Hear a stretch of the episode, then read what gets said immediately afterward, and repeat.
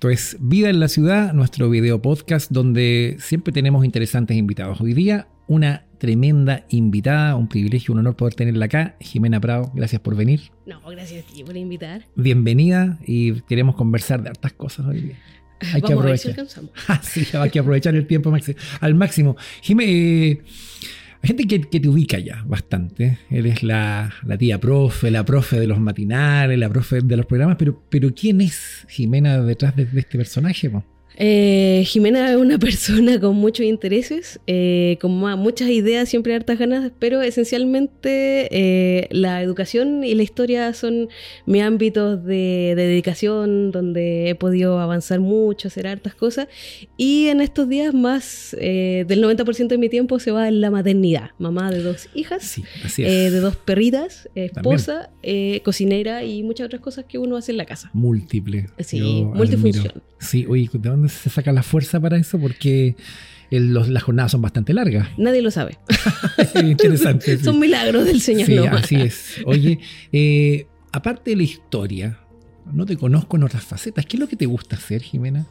Eh, me gusta ver películas, me gusta leer. En realidad, con la lectura yo como que vivo en muchos mundos, muchos tiempos. Si yo pudiera aislar un solo pasatiempo que me define, es leer que bueno, no se puede mucho, pero... Sí, ¿a qué hora lee?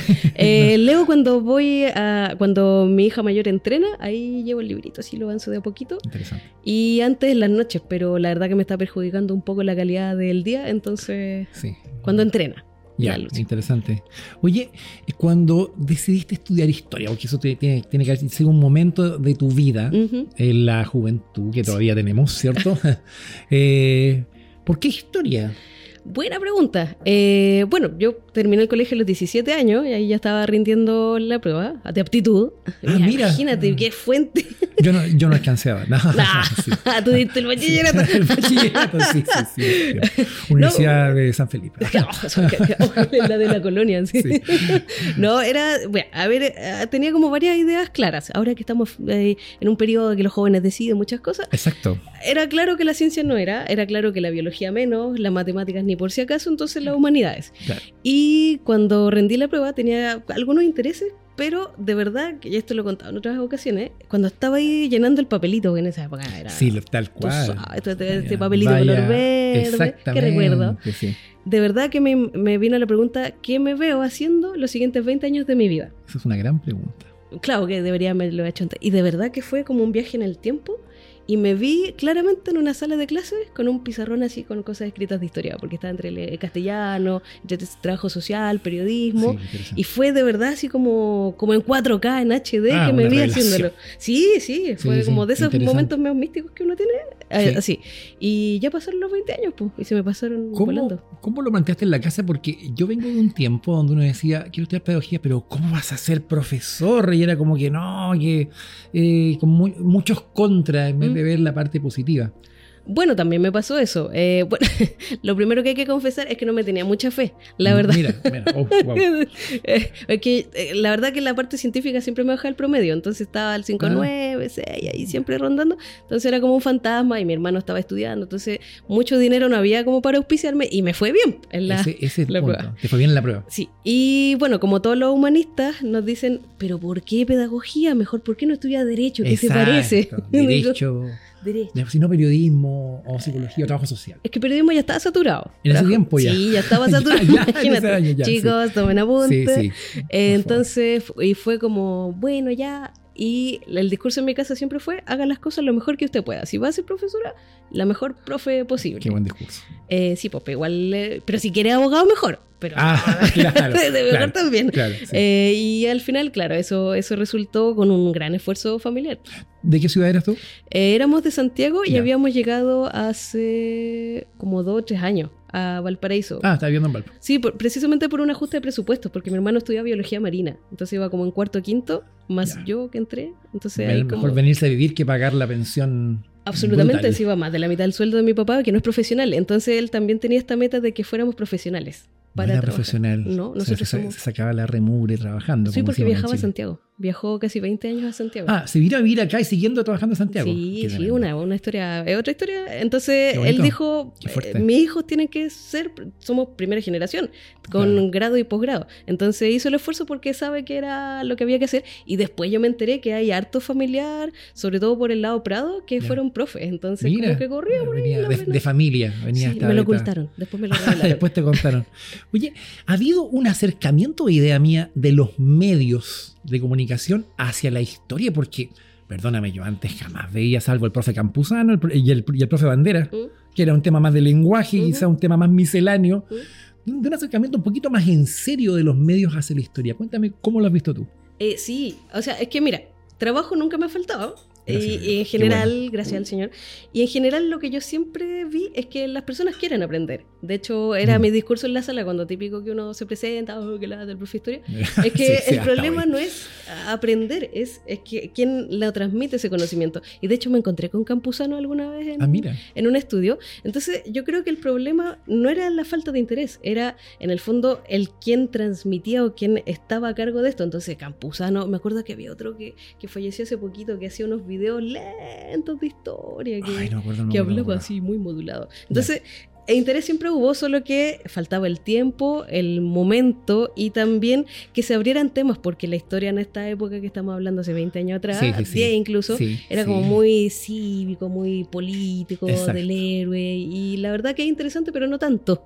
Sí, sobre todo para la gente un poco más joven está el mote de fome. Ese tema, no, que, mm, que lata.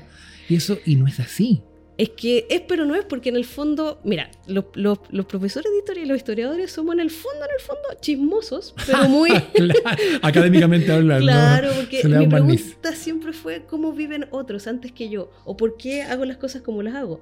Claro. Entonces, claro, si te lo cuentan como desde la pintura, esta decimonónica, del Claro. caballero muy compuesto, no calza Era tanto. muy fome ese mundo, ¿cierto? Alguien dirá si lo ven así. Sí, es que por eso te digo, una es como igual que cocinar. Tú puedes tener los mejores ingredientes, pero depende cómo lo prepares. Entonces, el- la- ahí estuvieron todas las cosas siempre en la mesa, solo que estaban como no tan bien dispuestas. Entonces, pasó que también Chile cambió culturalmente hablando Sí. y se empezaron a hablar de otras cosas y a también a desmitificar a las personas. Interesante. A sí. ver, por ejemplo, o sea, cuando uno yo estudiaba en el instituto sabíamos muchas cosas de portales de O'Higgins, pero que no eran tema en el fondo en el discurso oficial. Entonces se abrió y nos dimos cuenta que habían personas también, no solo personajes. Ah, sí, sí, eso, eso es un cambio, ¿ah? es un cambio al acercamiento. Es Sí. interesante. Y eso provoca también ma- mayor interés en la gente también, ¿o no? Sí, todo el rato, pero es que ¿quién no quiere enterarse de Sí, la, exactamente, del lado exactamente, sí. Sí, yo soy un amante de esto, te digo, yo soy un eh, aficionado a la historia, me encanta leer historia, te sigo siempre en los canales, en todos los programas. ¿ah? Trataré de no ser fan, dijo Luis Jara, le dijo a Robbie Williams. Claro. Trataré de no ser fan. Pero no Que me lo diga en inglés. Que no, que no se me note. ¿ya? Queremos saludar a Line 42, que es una tienda online de artículos y productos con motivos cristianos como poleras, jockeys, eh, papelería y tazones. Aquí tenemos un par de productos. Podemos en- encontrarlos en www.line42.cl y en el Instagram arroba tienda line42.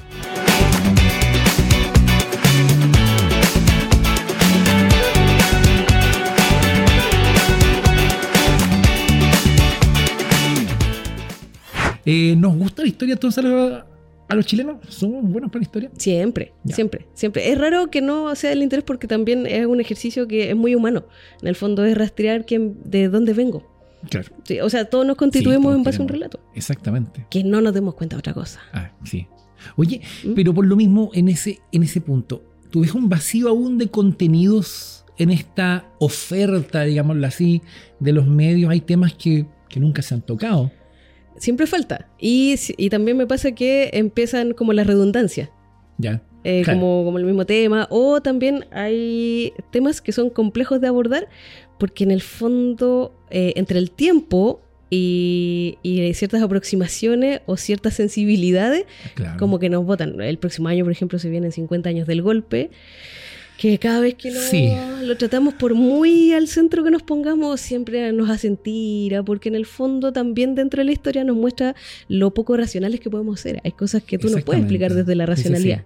¿Cachai? Entonces, como que pasa que empezamos a repetirnos o empezamos a redundar o cuando nos atrevemos con cosas, eh, el límite entre alterar eh, procesos Sí. y, y tocar sensibilidades que de repente explotan mucho es complejo, complejo. ¿Y cómo lo hace ahí el historiador? ¿Cómo, cómo? Porque se- a mí se me hablaba cuando yo era más chico, hace mucho tiempo, ¿cierto? De esta supuesta, de la, de la neutralidad, de la neutralidad. Y cuando llega a la U, el profe decía, no existe eso, la que es la neutralidad, eso es falso, todos Mm. tenemos nuestros presupuestos, todos partimos de un punto, todos partimos de una base. ¿Cómo, cómo lo hace el historiador para acercarse de manera profesional, digámoslo así? Objetiva. Sí, exacto, qué buena, qué buena palabra. Es que la, la objetividad en ninguna ciencia existe. Qué, qué buen punto. Partimos de inmediato dejando de lado. Eh, Ah. Pero sí hay que buscar, la, yo más que objetividad hablo de honestidad intelectual. Por- Interesante. eh, porque en el fondo, eh, un científico de repente, y se, y se sabe en muchos casos de que hubo fraudes, entonces Sí, sí, sí. sí. Sí, una Hubo fraude. Hay muchos y siguen Sí. habiendo. Entonces, sí o sí. Ahora, en las ciencias exactas pasa que como lo objetivizo más, pongo el dato más duro, los números, pareciera ser más objetivo. Pareciera. claro. Y en teoría siempre es. Ahora, en el caso de las ciencias sociales, como es un humano estudiando a humanos, por supuesto que está mucho más mediado por este ser humano. Entonces, Exacto. lo primero que uno le enseñan en la universidad, en el metodología de la historia, es tú partes desde un momento histórico analizando otro. Entonces tienes que hacer este viaje. Claro. Y ahí donde yo por eso también digo honestidad intelectual en decir, mire, yo estoy parada en este punto, miro desde este lado, y también tengo que, justamente esta conversación que estamos teniendo, hacer conversar y, leer todas las fuentes posibles, aunque no te guste lo que te diga. Y si se te Ah. desarma la hipótesis, Exacto. Eso es la Vas a tener que leer autores que no son de tu agrado o que no escriben tan entretenidamente, son más secos, un poquito más áridos. O literalmente, que me pasó, eh, estaba leyendo, por ejemplo, eh, un autor que era que, que, eh, interpretaba las cosas de una manera que, que no da, pero es su visión. Sí, y tengo visión. que sentarme a conversar con él. Es igual que tomarse un cafecito y va y escuchar y tomar apunte, qué es lo que me dice. Y ahí uno después le hace las preguntas. ¿Cuándo lo dice? ¿Quién lo dice? ¿Por qué lo dice? ¿Cómo Todas lo dice? Y ahí uno hace la, la conclusión. Oye, qué interesante. Por lo mismo, entonces, ya, ahora el tema del golpe va a ser un gran tema. Eh, don Tomás Mochati dijo que, se va a que, el gobierno prepara incluso toda una celebración para el próximo año. ¿Cómo Eh, celebra? eh, no sé, no sé si una, una conmemoración. Ah. Hoy día, se hace esa diferencia tremenda entre conme- conmemorar y celebrar. Pero que va a haber mucho recurso para hablar, para hacer un nuevo relato, para aprovechar, sacar réditos políticos. Hay a saber uno. Pero es una fecha que va a marcar y que sin duda va a haber pega en eso. Mucho. trabajo. Demasiado. Oye, y por lo mismo, ¿cómo, cómo, cómo trabajas tus fuentes? Tú. Y en el, la- eh, eh, el trabajo del historiador, de trabajar la fuente. Primero, eh, co- recopilar la mayor cantidad posible de fuentes. Y que nunca va a ser suficiente porque siempre hay fuentes nuevas. ¿Y qué pasa ahí? Porque ya, tomas ciertas fuentes, pero ¿Eh? ¿está todo escrito acerca de eso? Generalmente no. No, no, nunca, nunca. Y también el- la- al principio lo que, un- si estuviéramos hablando en el siglo XIX, esta misma conversación, Exacto. te diría la fuente escrita. Después en el siglo XX se abrió, de hecho esa es mi línea de investigación de la historia exacto. social, hay fuentes escritas, audiovisuales, de todo. Y en esto se parece mucho a la teología porque tienes que hacer hermenéutica. Sí, Está que- la claro. crítica interna y la crítica externa. La crítica externa es todo lo que lo rodea y la crítica interna después qué dice, cuando lo dice, son las mismas preguntas. Exactamente, me, me llama la, la- la atención, es lo mismo. Son ciencias hermanas y de hecho se llama la mayéutica y la hermenéutica, que en el fondo, en palabras muy sencillas, es quién lo dice y desde dónde lo dice. Exacto. Eh, Y después uno hace esta síntesis, lo mete a la juguera Sí. y de ahí se te desarma de repente el- el- el- la preparación porque encuentras otra fuente. Dentro de todo esto, hoy día se habla mucho de este fenómeno de las fake news. Es un tema, da para memes, da para análisis. Me encanta. Y te- también te encuentras con esto, con relatos que se han armado, ¿cierto? Eh, en torno a hechos y a personajes que de repente al estudiarlos más no son tan así. ¿Te ha pasado? Es que fake news es, la, es el concepto súper entretenido Sí. eh, para decir noticia falsa o mentira De- derechamente, o distorsiones sí. o también eh, que, lo que lo, de repente uno se escuda Claro. es en medias verdades también. Claro. Entonces, en la fake news siempre han existido en la historia. Lo que pasa, por ejemplo, cuando Claro, tú ahora, ves... Ahora se llaman fake news. Claro, por ejemplo, cuando tú... Lo más simple. ¿Has visto lo- los retratos de los reyes? Claro. Siempre son más bonitos. Es espectacular. Eh, O sea, el Photoshop increíble. O sea, claro. Entonces ahí es donde viene uno el trabajo de discernir. Exacto. En el fondo, ¿qué es lo falso? ¿Qué es lo incierto, lo inverosímil, lo inexacto, lo distorsionado? Y eso ha sido desde siempre la, tra- la- la tarea del, del historiador. Pues primero es ver el relato oficial, construirlo, que es obviamente el que está más cerca del, hecho del personaje, y de ahí uno viene a analizar el análisis que está detrás. Pues. Entonces, no es un fenómeno nuevo, no hay nada nuevo bajo el sol. Entonces... Sí, sí. Lo leí por ahí en algún libro tú viejo. sabes, te suena, libro te muy suena. antiguo. Era mi libro favorito Sí. al principio. Entonces, eh, siempre han existido, solo que van cambiando los conceptos. Ahora, ¿cuál es el problema? Que ahora como hay muchos medios, aquí estamos en un tipo de medios, ¿no es cierto? Exactamente. Eh, crecen a la velocidad de la luz y hay todo también un fenómeno psicológico y político actual, que en el fondo es eh, la desconfianza que hay en las instituciones. Y cómo estos relatos también tienen coherencia interna, porque en el fondo conectan con tu, lo- la conclusión Exacto. que tú llegaste, el efecto de eco. Entonces, ahí también es otra cosa que hay que analizar, Sí, sí. porque en el fondo le encuentro sentido porque tiene razón conmigo o porque es más cercano. Porque me gusta, porque es de mi bando, claro, exactamente. De hecho, ahora hay medios incluso que se dedican a ¿Mm? analizar, hay medios, eh, eh, y otros más que se dedican a analizar ciertas informaciones y ponen, eh, no, esto es eh, impreciso. Impreciso. Impreciso, no, esto es falso eh, realmente. Y los medios de comunicación, las redes sociales ya tienen sus propios verificadores y de repente te ponen en una publicación, no, esto te lo, lo cubren, lo tapan o, o derechamente lo bajan. Eh, sí, porque en el fondo es eh, eh, muchos estamos haciendo lo que lo que como que ah, uno automatiza como como, Sí, sí. como historiador como a ver y qué fuente lo dijo dónde dónde qué respaldo sí, tiene entonces esto es una práctica que se está instalando también porque a mayor cantidad de hablantes mayor cantidad de versiones Sí. entonces uno tiene que ir, ir diseñando es como mira funciona igual que en la música como los instrumentos tú tienes que calibrarlos Claro. y de repente Sí, dis- sí, sí. hacen una, una disonía, no, no, su- no suena bien. O no sé, el guitarrista se arranca con un solo donde no corresponde, o reversionas la canción. En la sociedad pasa lo mismo. Exactamente. Es bueno entonces ir a la fuente, es bueno que la gente hoy día se esté preocupando. ¿eh? Todo el rato. Es que, y también pasa con los cagüines de redes sociales, Uf, el que dijo lo que lo dijo. Entonces, eh, esto, bueno, yo me acuerdo cuando hacía clase, eh, te enseña a ir a la fuente. Claro. Como no, ves que me parece que dijo, no, pero ¿lo dijo o no?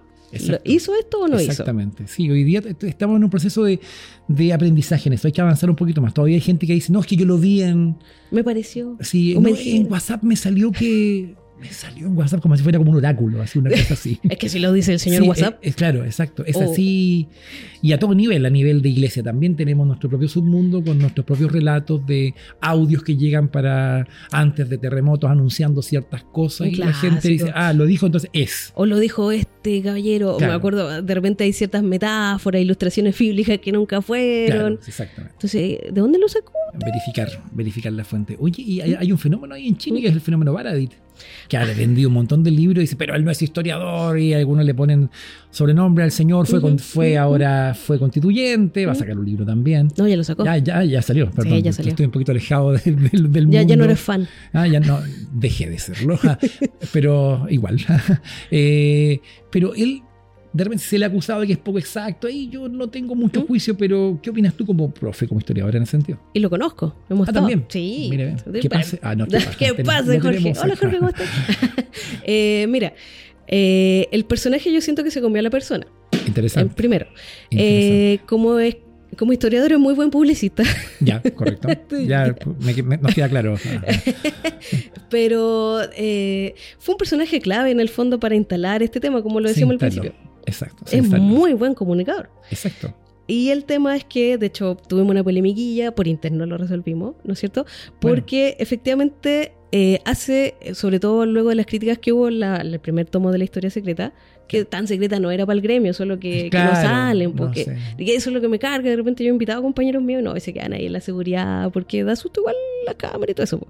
Y claro, efectivamente comete esos errores de, eh, de amateur. De amateur, porque. Más que nada. eh, o sea, si sobreviviste, en mi caso, ocho años entre ida y vuelta y posgrado y todas esas cosas, eh, hay una forma de pensar, sí o sí. Correcto. ¿Te fijas? Y por mucho que él hizo el esfuerzo de ir a fuentes, pero incluso las fuentes tú tienes que hacerle la crítica, por muy primera fuente que sea. Exacto. Entonces, comete esos errores de, de que mm, no pasó por la escuela, lamentablemente. Claro. Y quizás, tal vez, en su entusiasmo, en su emoción, vamos a leerlo de buena manera, no Correcto, ser sí, bien sí. intencionado, eh, no, quizás no sometió al, al juicio de algún profesional. Sí, y eso es un riesgo que, que pasa en todo lugar, ¿ah? a nivel de opiniones, cuando la gente de su propia opinión hace hechos. ¿Mm? Y es así. A mí me pasa que cuando, cuando me llaman, por ejemplo, a hablar de temas de ciencia política o política, yo digo, ¿sabes qué? Hasta aquí llego. Wow. Porque no... ¿Te ha pasado en vivo así? hacerlo? Siempre, me- de hecho advierto ahora, por favor, no me pregunten del tanto de la contingencia, siempre mirando para atrás, Un poquito antes. porque no es mi, es que no es mi área de... Estudié y todas esas cosas, pero no estudié ciencia política. Ya, tú tienes tu opinión, pero esa es otra cosa.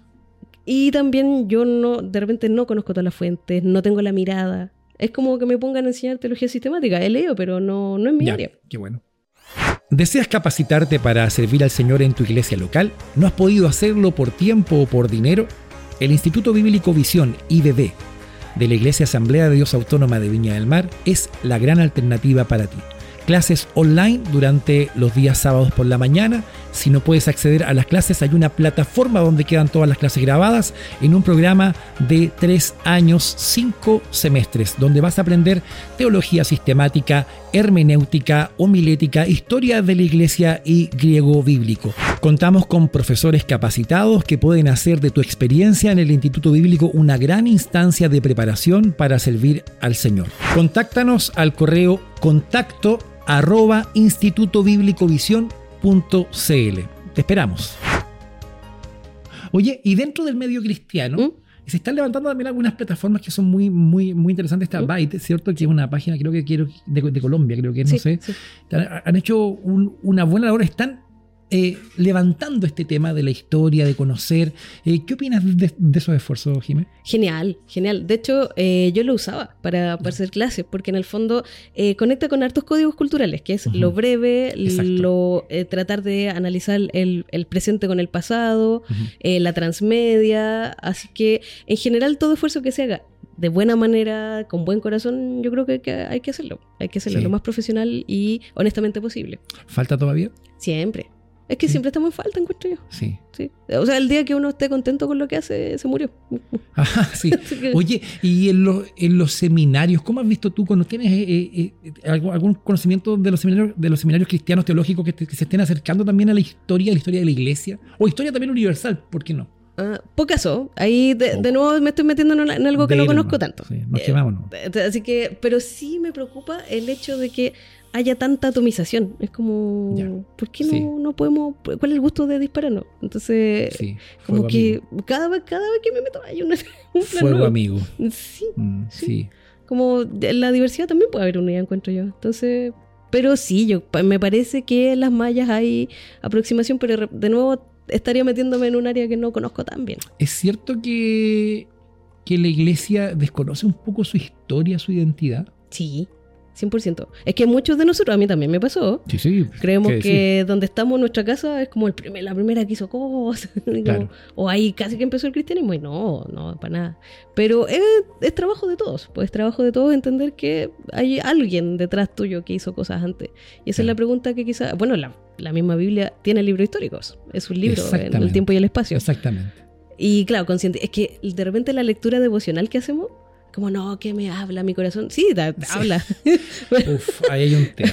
pero también tiene un contexto. Y de repente a mí me pasa que hay, hay veces que escribo artículos y es como, oye, qué potente, como cuando tú estudias el contexto, Claro. como que te, te bendice mucho más que la alegorización que hiciste. De todas maneras, a mí me, me pasó con un caso con estudiar las cartas de Apocalipsis, la carta de la iglesia a la Odisea, vas al contexto geográfico, la Odisea no tenía agua potable, ah, no tenía agua, venía de, de Hierápolis, que eran aguas termales, llegaba el agua tibia. Sí. Eh, ah, qué interesante el contexto. Oh. Ahora, esto quiere decir y no lo que yo estaba interpretando, quizá, eh, o sea, el frío caliente, de repente unas tergiversaciones así. Creo que es muy interesante y eso ahí es bueno estudiar historia de la iglesia. Para mí fue bueno conocer también a, a Justo González de repente con su Justo. historia del cristianismo, historia del pensamiento cristiano.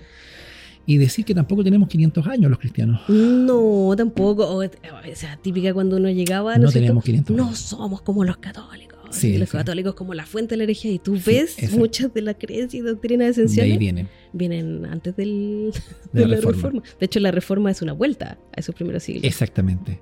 Oye, eh, entonces, ¿cómo la iglesia debería acercarse a la historia? ¿Cómo, del- de- de- desde un plano eclesiástico, ¿cómo podríamos acercarnos nosotros? Bueno, esos de los deberías sí me, me incomodan, pero No, desde nomás, aquí, este- bueno. Este programa lo auspicia a- a- aupi- aupi- alguna cremita para las quemaduras. No. Sí. Eh, no tenerle tanto susto, eh, también confiar en los que se han aproximado con un poquito más de esfuerzo a esto y leer, leer, leer, leer como si no hubiera un mañana de esto, consultar, eh, preguntar y ser conscientes de que hay una historia, hay un contexto, hay un tiempo y un espacio en el cual el autor le habló y también desde donde nos va a hablar. Interesante. Y hay muchos recursos. y ¿Sabes qué? El problema ahora no es la falta de recursos, el exceso de recursos que hay. Sí, exacto. Hay que poder, poder filtrar un poquito, ¿no? Sí, sí. Por eso hay que, hay que preguntar al que sabe. Exacto. Cuando tengas duda, pregunte.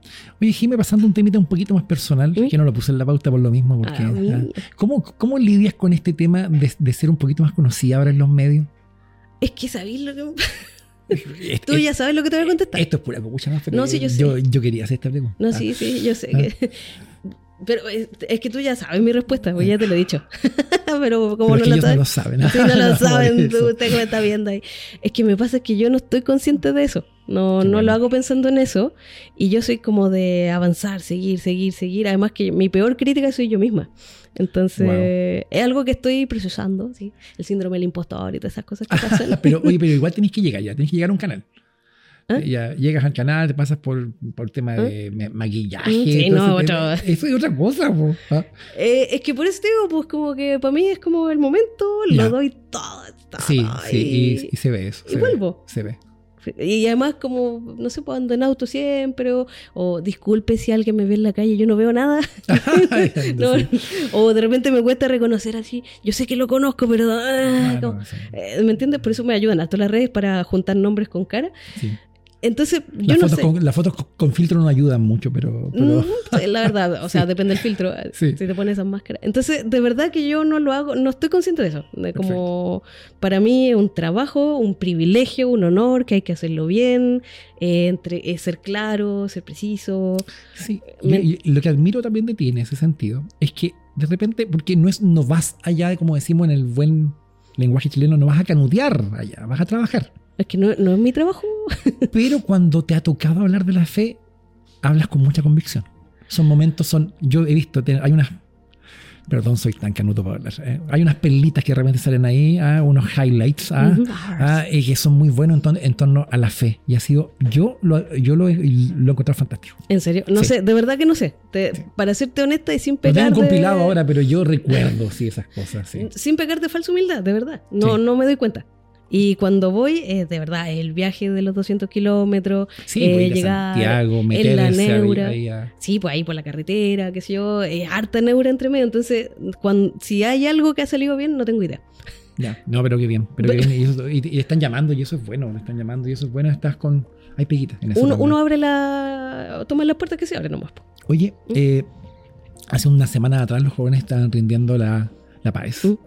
¿Ya? ¿Y recomendarías a los jóvenes estudiar pedagogía en historia? Chin, chin, chin. Mm, Ah, este es el momento de Ah, sí, tensión. se No, escucha ahí un- una- Música ah, dramática, sí, sí, como el sticker. Eh, cualquier pedagogía siempre hay que estar consciente de que es un apostolado. No, que, que Ya, eh, todas las profesiones son demandantes, pero siento que las pedagogías son en particular, o en general cuando vas a trabajar con personas, tienes que estar consciente, lo primero, lo económico, hay que ser honesto. Sí, Los cierto. sueldos no, no están al acorde al mercado, no están ni al esfuerzo, ni al desgaste que implica. Tener claro eso, que vas a tener que elegir una vida austera. O en cómodas cuotas, como tú lo, lo, lo Qué, escojas. qué buen concepto el último, qué real. Eh, segundo, que tu trabajo no va a terminar cuando apagues el computador, ni cuando salgas del colegio No. o el instituto o lo que No. sea. No. Tercero, que eh, la pareja que escojas va a tener que entender que va a tener que compartirte con muchas personas, muchos tiempos. Tu mente va a estar trabajando permanentemente.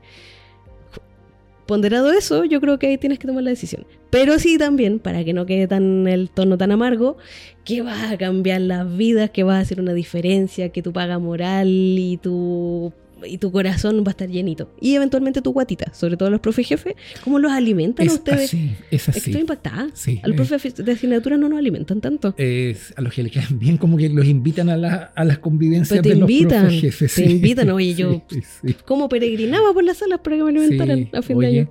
Eh, ¿Tienes algún recuerdo puntual de que de repente algún de esos, de esos recuerdos, esos regalitos que hacen los alumnos que de repente o que a uno le como que le tocan el corazón y, que, que, a uno le hagan decir vale la pena estar aquí hacer, haciendo lo que estoy haciendo? Todos los fines de año siempre me pasaba. Y ahora que, que, que fui mamá, doble. Es como que ya mi corazón, pero se oxidó. Sí. Digo, es que entiendo tantas cosas. Y ahora, más encima que ya hay por lo menos más de una década de que le hice clase a la gente, es como, ¡ay, qué lindo cómo crecieron, cómo se desarrollaron! Qué lindo encontrar colegas. O de repente es uno tremendo humano, te uno, hola, profe. ¿Ah, sí? ¿Y usted quién es? Me pasó hace dos domingos atrás y era como. Y yo, sí, chiquitito. Sí, sí. Y, y, es terrible eso. Pasó el tiempo. Pero me enseñó a que también la gente crece, pues, y acompañarlo en eso, porque te, te, quedas como en, el niño y la, son personas. Y aportar el crecimiento a una persona en tantos niveles y maneras es un privilegio que no hay lucas que lo compensen. Es marcar vida. Marcar para bien, ojalá, pues. Sí, es el tema. Sí, es lo posible, sí, es cierto. Oye, Jimé, eh, vamos ya terminando casi. Eh, ¿Qué se viene para, el para este año 2023 para ti? como dicen los paganos, se, vienen, cosillas. Está en todos lados eso. me carga. Se vienen cositas o cosillas. No, eso no, no, ¿Ah? no me carga. Eh, hay harto proyectillo. Ah, ya, bien, eh, pero sé que me, me, gusta como no, no avisarlo tanto. No, no, no. No se trata de hacer spoiler aquí para nada. Eh, cosas por escribir, cosas por grabar, cosas por pensar. Eh, y dedicarse harto a la familia. Hasta aquí todos los esfuerzos han valido harto la pena seguir en eso. la fórmula para eh, desdoblarse, viajes astrales? ¿Cómo lo hace para estar en.? Eh, bueno, ah. mira, la prioridad siempre va a ser la familia. Exacto. Si, por ejemplo, topa un compromiso de las niñas con algo, el algo se cae o se acomoda. Yo creo que eso sí ha sido una renuncia, ¿eh? no, no te digo que es fácil. No, como, no, porque no, no, lo es. lo porque el otro es mucho más entretenido, te, te felicitan, te tratan bien, ¿cachai? Pero es que no es, no es la prioridad. Entonces eso la familia siempre va a estar primero. Y lo otro, hacerlo nomás, pues, darle, eh, y organizar, de, típico WhatsApp que yo mando, por favor avíseme con tiempo, planifiquémonos, veamos el calendario, o después de las 8. Sí, así que... Tampoco tan tarde. Me acuerdo. Esto lo recuerda muy bien. Eh, eso, organización. Eh, también entender que no se puede hacer todo al mismo tiempo y en eso también ha sido todo un tema, porque como la, ansiedad, si mi cabeza bulle, mis neuronas siempre están generando no, no, paro, es que no puedo. Y en eso quizás también por eso no estoy todavía dentro del aula otra vez, porque siempre he pensado, hoy podría haber hecho esto o esta cosa, y es como un stop necesario. Así que harto un proyecto, vamos a ver qué resulta. Sí, esperemos que salga todo bien. Por último, eh, tu cristianismo, ¿Mm? tu fe, ¿cómo ha incidido en tu manera de, ver la historia? Uy, me cambió la vida, me cambió la vida, porque eh, sobre todo, eh, que también alguna vez lo conversamos, la fe reformada y su antropología, su explicación de la calidad y de la condición del ser humano, me ordenó todo porque, eh, eh, o sea, después de estudiar tanta guerra, tanta matanza, tantas contradicciones, era, ¿por qué le pasa a esta gente que más encima no Somos aprende? Lo peor, la peor, la, la peor. No, si me queda claro. sí, de la humanidad, sí, bueno. Cualquiera que estudia, era como, ¿pero por qué esta gente? Entonces me faltaba como ese... Exacto. Esa clave que me dio la antropología. Y otra cosa que también me ordenó es como eh, hasta dónde llega el efecto en lo emocional, en lo intelectual, la caída. Y eso como que me ordenó todo. Y también me ordenó la forma de trabajar, que es como lo que yo te decía. Lo que sea que hagamos, lo vamos a hacer que brille, que, que dándolo todo, porque al final no es para mí. Es un servicio para los demás y para el Big Boss. Entonces, te ordena, te ordena todo. Jimena, muchas gracias. un placer haber compartido contigo en estos minutos. Ha sido, se ha pasado muy rápido el tiempo. Ojalá verte en una nueva oportunidad. Muchas gracias. Esto ha sido Vida en la Ciudad su espacio acá en, este video podcast. Chao, chao, nos vemos.